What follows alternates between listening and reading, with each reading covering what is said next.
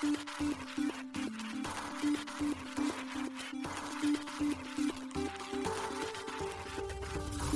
しい経済ニュース。この番組では現当社のメディア新しい経済がブロックチェーン仮想通貨フィンテックに関する日々のニュース解説を平日毎日音声コンテンツでお届けしています。そして新しい経済ではブロックチェーン仮想通貨に関するニュース解説記事やインタビュー記事学習記事などのたくさんのコンテンツを掲載しております。ぜひ新しいひらがな経済漢字で検索してメディアもチェックしてください。そして LINE 公式アカウントではメディアの更新情報を配信しております。LINE 公式アカウントにもぜひご登録ください。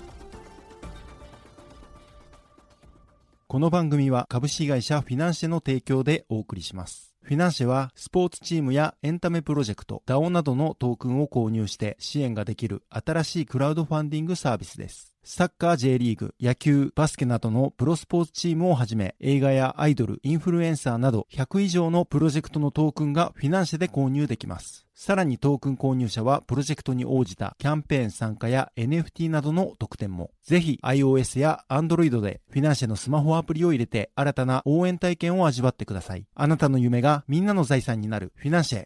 現当社新しい経済編集部の武田です。高橋です。大塚です。はい、本日は1月の24日火曜日です。今日のニュースいきましょう。イーサリアムメインネットのシャドウフォーク完了。次期アップグレード上海に向け。NFT コレクション、ドゥードゥルズ、アニメスタジオゴールデンウルフ買収。ニューヨーク州金融サービス局暗号資産事業体の破産時の顧客保護ガイダンス発表。ノルウェー政府がアービトラム活用、ブロックで非上場株の株主名簿共有に報道。デジタルユーロは公共財、プライバシーを守る ECB 理事発言。ビタリックがステルスアドレス提案、イーサリアムのプライバシー強化へ。DEX ユニスワップ V3 が BNB チェーン対応へ、コミュニティ約80%が賛成票。南アフリカ広告規制委員会、暗号資産関連広告の新ガイドライン発表。寿司トップがスパイラルキャピタルらから1億円調達、企業向けマーケティングツール開発へ。長野県白馬村 NFT で村の自然を記録する実証実験ファイナル A 村と一つ目のニュースはイーサリアムが上海に向けたシャドウフォーク完了というニュースです。イーサリアムの次期大型アップグレード上海に向けメインネットのシャドウフォークが1月23日に実施されました。イーサリアム財団の開発者マリウス・ファンデルワイデン氏によるとフォークが発生してから数時間でノードクライアントのゲスでシステム構成が適用されないといくつかの問題が確認されたとのことです。しかし現在では無事にシャドウフォークの適用は完了したといいます。ただし以後も耐性テストを継続していくとのことです。なお Geth はイーサリアムのバリデーターノードとして最も利用されているクライアントであり全体のうち80%以上のノードが Geth となっています。上海では改善提案 EIP4895 が実装される予定です。この改善案の実装により昨年9月の大型アップグレードマージ以前よりビーコンチェーンにステーキングされているイーサとステーキング報酬の引き出しのロックが解除されることになります。上海実施の暫定目標時期は今年3月に設定されています。なおこの上海は現在つながってているブロックチェーンを分岐し後方互換性のないアップデートとなるハードフォークを伴う大型のアップグレードが必要であることが分かっています。またシャドーフォークとは分岐前の元チェーンの既存状態を使用してテストするために意図的にブロックチェーンを分岐させることです。今回のシャドーフォークではメインネットを分岐させることで本番環境と同様の条件にてネットワークアップグレードのテストが行えます。続いてはニュースいきます。NFT コレクション Doodles ゴールデンウォルフ買収へというニュースです。NFT プロジェクトの Doodles がアニメーションスタジオの Golden Wolf と買収合意をしたことを1月23日に発表しました。Doodles は Burnt Toast 氏が2021年10月に始めたイーサリアム基盤の NFT プロジェクトです。NFT コレクション数は1万でフロアプライスは7.988イーサ1月23日時点となっています。 Golden Wolf は2013年に設立されたアニメーションスタジオでロンドンとニューヨークにオフィスを構えています。 Golden Wolf はこれまでにアディダス、リーバイス、ミニオンズ、ディズニーなどとアニメーションを制作した実績があります。なお、 Doodles と Golden Wolf は昨年の NFT ニューヨークの時に共にアニメーション映像を制作していました。今回の買収について Doodles は公式ツイッターでフランチャイズを拡大し続ける Doodles の全く新しい勝負を意味します。物語性のあるストーリーテリング、世界観の構築、そしてキャラクターの育成が私たちの全ての活動の中心となりますとツイートしています。また Golden Wolf はこの新しいパートナーシップは新しい機会の扉を開きます。つまり私たちはエクスペリエンスデザイン、プロダクト、ファッション、音楽などアニメーションの枠を超えた仕事を探求していきます。また Doodles チームと一緒にブランドを構築し、学習と成長を続けていきますと公式でツイートしています。ます。なお、 Golden Wolf の創設者であるインギー・エルリングソン氏が Doodles の最高コンテンツ責任者として加わり、 Golden Wolf の運営を監督しながら、 Doodles のデザイン及びアニメーションスタジオを構築していくとのことです。また、 Doodles のアニメーションスタジオは、長編コンテンツ、ゲーム、現実世界の体験、IRL などを通じてブランドを次のレベルに引き上げることに重点を置いているといいます。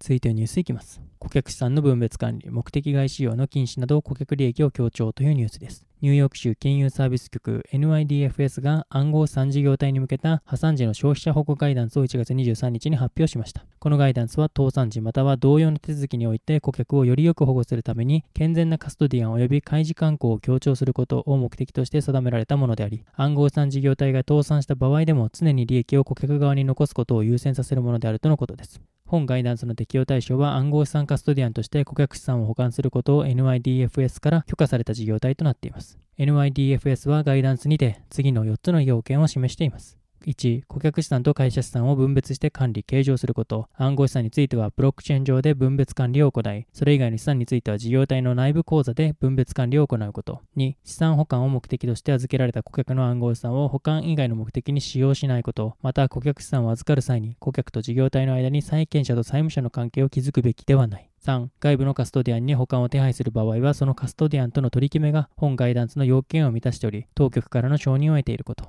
4、事業体の活動に関連する条件を顧客に明確に開示すること。ここには保管する暗号資産の分別管理と会計処理の方法や顧客の保有財産権などの情報も含まれます。NYDFS は今後も市場動向や規制の状況を分析し、データに基づいて規制を適用していくとのことです。昨年11月に暗号資産取引所 FTX が破産し、FTX 幹部による不適切な顧客資産の使用により、多くの顧客資産が失われていたことが明らかになりました。また FTX の現 CEO が内部を調査した結果、資産の会計管理もずさんであったとのことです。なお、今月19日には FTX 経営の破綻の影響を受け、暗号資産レンディングのジェネシスグローバルキャピタル、およびその親会社であるジェネシスグローバルホールドコー、そして同社のもう一つのレンディング事業子会社であるジェネシスアジアパシフィックが破産申請を行っています。ただし、カストディ業務やデリバティブ取引を担う関連会社については業務を継続するとのことです。続いてニュースいきます。ノルウェー政府がアービトラム活用株主名簿共有にというニュースです。ノルウェー政府の非上場株式の所有権をパブリックブロックチェーンを活用して追跡するプロジェクト、ブロックが今月初めに規制のサンドボックスフェーズに移行したとメディア Ledger Insights が1月23日に報じました。ブロックはイーサリアムのレイアー2アービトラムを使用する予定とのことです。アービトラムの公式ツイートによれば、現在ノルウェーの約38万社の民間企業は、キャップテーブルと呼ばれる独自の株主名簿を保持する必要があるといいます。そしてキャップテーブルは公開情報として見なされており、第三者などから要求があれば誰でも入手できるようにしなければいけない状態だといいます。しかしながら誰もが簡単に株主名簿を入手できる状態ではないため、ノルウェー政府はブロックを開発しているとのことです。ブロックは株主に関する情報の公開、株式の譲渡、企業イベントに関連する株主の割り当てと削除に関する情報の公開など、様々なユーザーシナリオをサポートしていく予定だといいます。また、レジャーインサンスによれば、ブロックは GDPR、EU 一般データ保護規則に準拠しているため、個人情報はブロックチェーンに直接保存されないとのことです。続いてニュースいきます。デジタルユーロは公共財、プライバシーを守るというニュースです。欧州中央銀行 ECB の理事、ファビオ・パネッタ氏がデジタルユーロは無料で誰でも利用できるようになるが ECB は利用者の個人情報を保持することを望んでいないと1月23日に開催された欧州議会の経済通貨委員会にと述べました。ECB はデジタル通貨の研究を実施しており、現在その設計の外枠の明確化に取り組んでいます。同時に ECB はデジタル通貨が金融システムを崩壊させ、中央銀行が市民のデータを不当に収集するのではないかという懸念を軽減することも目指しています。一般的にデジタル通貨は現金と同じように中央銀行のバランスシートに直接記録されたため、商業銀行への預金よりも安全性が高いと考えられています。パネッタ氏は委員会にてデジタルユーロは公共財です。したがってデジタルユーロを使用した他の人への支払いなどの基本的なサービスが無料であることは理にかなっていますと述べました。商業銀行はデジタル通貨が自分たちのサービスを陳腐化し、顧客が銀行を見捨て安全性の高い中央銀行のお金に現金を移動させることを懸念してきました。しかしパネッタ氏によると ECB は市民には口座を提供せず、既存の商業銀行のビジネスと競合するような請求書や家賃支払いなどの定期的な取引を実行するサービスを提供しない可能性が高いとのことです。パネッタ氏は条件付き支払いやその他の高度な決済サービスのユースケースを実施するには、ユーザーと直接接触し、かつ規制下の仲介者である商業銀行が最最適な立場になると考えますと述べています。デジタルユーロを発行した場合、ECB は独自に決済用アプリを開発することも、商業銀行に対してデジタルユーロの統合を許可することも可能です。ECB が決済アプリを提供する場合、そのアプリは基本的な決済機能のみを搭載し、20カ国の3億5000万人からなるユーロ圏のどこでも利用できるようにする予定とのことです。ECB は人々がデジタルユーロで使用できる場所、時間、相手について、いかなる制限も設けないでしょうとパネッタ氏は述べました。ECB はプライバシーや機密保持に関する重要な懸念に対処するために ECB が個人データにアクセスできないような設計にすることを目指しているといいます。一方でそのような設計はマネーロンダリングやテロ資金供与、脱税などを容易にする懸念があるため、議員らはデジタルユーロの利用状況を把握する方法を検討しています。ECB はデジタルユーロについて調査段階にあるに過ぎず、実際の発行はまだ数年先である。続いてのニュースはビタリックがステルスアドレス提案というニュースです。イーサリアムの共同創業者であるビタリック・ブテリン氏がステルスアドレスと呼ばれるイーサリアムにおけるプライバシー強化を目的とした仕様を1月20日に提案しました。イーサリアムはパブリックブロックチェーンという性質上、トランザクションやアドレスなどの情報が全て公開される仕組みになっています。このような仕組みはブロックチェーン全体の透明性を担保するために不可欠であるものの、一方でユーザーのプライバシーを保護できないという問題を抱えています。イーサリアムにおいてはトルネードキャッシュ等のミキシングサービスによって匿名性をを強化する方法が存在しますが、トルネードキャッシュの場合、イーサや主要な ERC20 トークンでなければ匿名性を強化することができないため、マイナーなトークンや NFT の転送には利用ができませんでした。これについては複数ユーザーが送信したトークンをミックスする仕様のため、ノンファンジブルである NFT は対象外となり、そしてそもそも送信されないマイナーなトークンはミキシングになる可能性が低いためです。ブテリン氏のブログ投稿によると、ステルスアドレスは ETH、ERC20 トークン、NFT などどのようなトークンの転送にも使用することができ、しかも転送のためのワークフローは従来の転送とほとんど同じで済むといいます。ステレスアドレスの数学的な説明は割愛しますが、大まかなワークフローは次の通りです。まず状況としてストレスアドレスを使用して送信者が受信者に資産を転送しようとしています。1、資産の受信者はストレスアドレス用の秘密鍵を生成し、その秘密鍵から生成した公開鍵を送信者に渡す。2、送信者はその公開鍵と自身で生成した新しい秘密鍵を使用して、ステレスアドレスを作成し、そのアドレスに資産を送ります。3、送信者はストレスアドレスの作成に使用した秘密鍵から公開鍵を生成し、それを公開鍵リストに追加します。4、受信者は公開鍵リストから自分が持つストレスアドレス用の秘密鍵に対応するものを探し、ストレスアドレスの資産を取得します。ストレスアドレスのイメージとしては、ユーザー全員で共有する暗証番号付きのロッカーのようなものと言えます。ロッカーが存在していることは誰でも知れますが、個々のロッカーの中身や暗証番号は受信者にしかわかりません。こうすることで、第三者から取引の詳細を知られずに、資産の所有権を移動することができます。なお、ストレスアドレスの問題点としては、ストレスアドレス自体はイーサを保有していないため、ストレスアドレスから別のアドレスに資産を移動する際にガス代を支払えないという点や、ユーザー側の鍵管理の負担が増す点が挙げられています。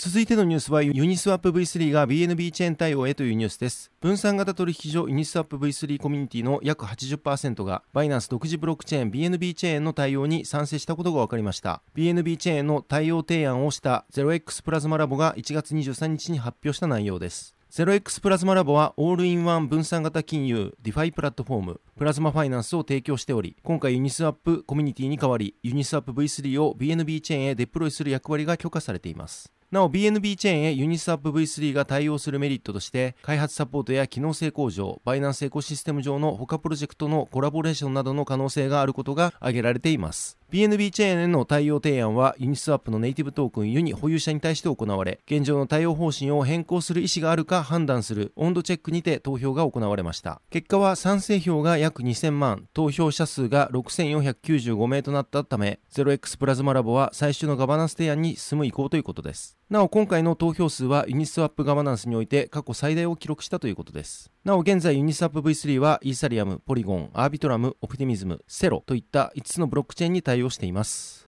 続いてのニュースは南アフリカの ARB が暗号資産広告の新たなガイドライン発表というニュースです。南アフリカの広告規制委員会である ARB が暗号資産の広告に関する新たなガイドラインを1月23日に発表しました。これにより広告主は同国の暗号資産に関する広告において暗号資産への投資は資本を失う可能性があることを明示的かつ明確に記載しなければならなくなりました。その他に商品やサービスについても対象者が容易に理解できる方法で説明することや投資におけるリターンや機能、利益、リスクについて偏りのないメッセージ発信を行ううことなども義務付けられます。また、今回のガイドラインでは、インフルエンサーやアンバサダーによる宣伝行為に関しても言及されています。この項目では、インフルエンサーらは取引に関する助言や利益、リターンの約束を行ってはならず、事実に基づく情報の共有に留めるようにと記されています。暗号資産関連の広告については、各国で規制強化の動きがあります。昨年8月には、英国の金融監視機関が高リスク商品の広告に関する規制をより強化したと発表しました。また、同年9月には、タイの証券取引委員会が暗号資産企業の広告に関する新たなルールを導入しています。また、昨年10月には、リアリティ番組への出演などの活動で知られているキム・カーダシアン氏が、報酬の受け取りを公表せず、暗号資産であるイーサリアムマックスを SNS 上で宣伝したとして、アメリカ証券取引委員会から提訴されていました。続いてのニュースは、寿司トップが1億円の資金調達を実施というニュースです。NFT マーケティング支援の寿司トップマーケティングが1億円の資金調達実施を1月24日に発表しました。スパイラルキャピタルをリード投資家としてエンジニア起業家特化型シード VC のミレイズ、電通グループらから調達したとのことです。調達資金の使途は、寿司トップマーケティング開発中の法人用 NFT マーケティングツールであるトークングラフマーケターの開発に充てるほか、それに伴うエンジニアやビジネス開発人材の採用に利用するとのことです。寿司トップマーケティングは昨年10月、メディア向けに NFT 配布型広告サービスを提供開始しています。また、同社は NFT 配布サービスの NFT ショットや音で NFT を配信するオーディオショットやカードをスマホにタッチして NFT を配布できる NFT タッチショットも提供しています。その他、同社では大量の NFT を安定的に高速に送る技術の保有や配布した NFT の所有者のみが閲覧できる Web ページや SNS の創設なども行っています。トークングラフマーケターについては、新しい経済編集部が寿司トップマーケティング CEO の徳永大輔氏へ取材を行いました。記事にて詳しく解説していますので、そちらも合わせてご覧ください。続いてのニュースは、長野県白馬村が NFT 活用の実証実験開始というニュースです。長野県白馬村で NFT を活用した実証実験のノンファッチブル白馬が開始となりました。これは白馬村観光局と広告会社の浸透通信、アメリカ及び日本国内で Web3 事業を展開するファイナルエイムが1月20日発表したものです。発表によると、この実証実験は気候危機の影響で深刻な雪不足に直面してきた白馬村の美しい自然を改ざん不可能な記録として残すという意味を込めたプロジェクトとのことです。事前招待者のみを対象に、今シーズンの冬の白馬村の写真を募集し、その写真に紐づく撮影情報をブロックチェーンに記録し、特設サイトで公開します。写真投稿者に証明書として NFT を発行する取り組みになるとのことです。なお、写真の募集期間は2月中旬までの予定です。また、写真が公開される特設サイトは3月公開予定とのことです。なお、同実証実験は技術検証も兼ねているとし、ファイナルエイムが2021年11月より提供しているブロックチェーンプラットフォームのファイナルチェーンのテストネット環境下において行うとのことです。ファイナルエイムはリリースにて今回の取り組みを今後の白馬村における同技術活用を検討するファーストステップだとしています。将来的には白馬村における環境負荷の低い観光、宿泊体験などを可視化し、その貢献度に応じたインセンティブを提供することで観光業を中心とした白馬村の環境負荷軽減につなげることも考えているとのことです。はい、本日のニュースは以上となります。このように私たち新しい経済編集部ではブロックチェーン暗号資産に関するニュースを平日毎日ラジオで配信をしております。本日ご紹介したニュースはすべてサイトの方に上がっております。ぜひサイトの方も見に来てください。新しいひらがな、経済漢字で検索して見に来ていただければと思います。それでは本日はありがとうございました。ありがとうございました。ありがとうございました。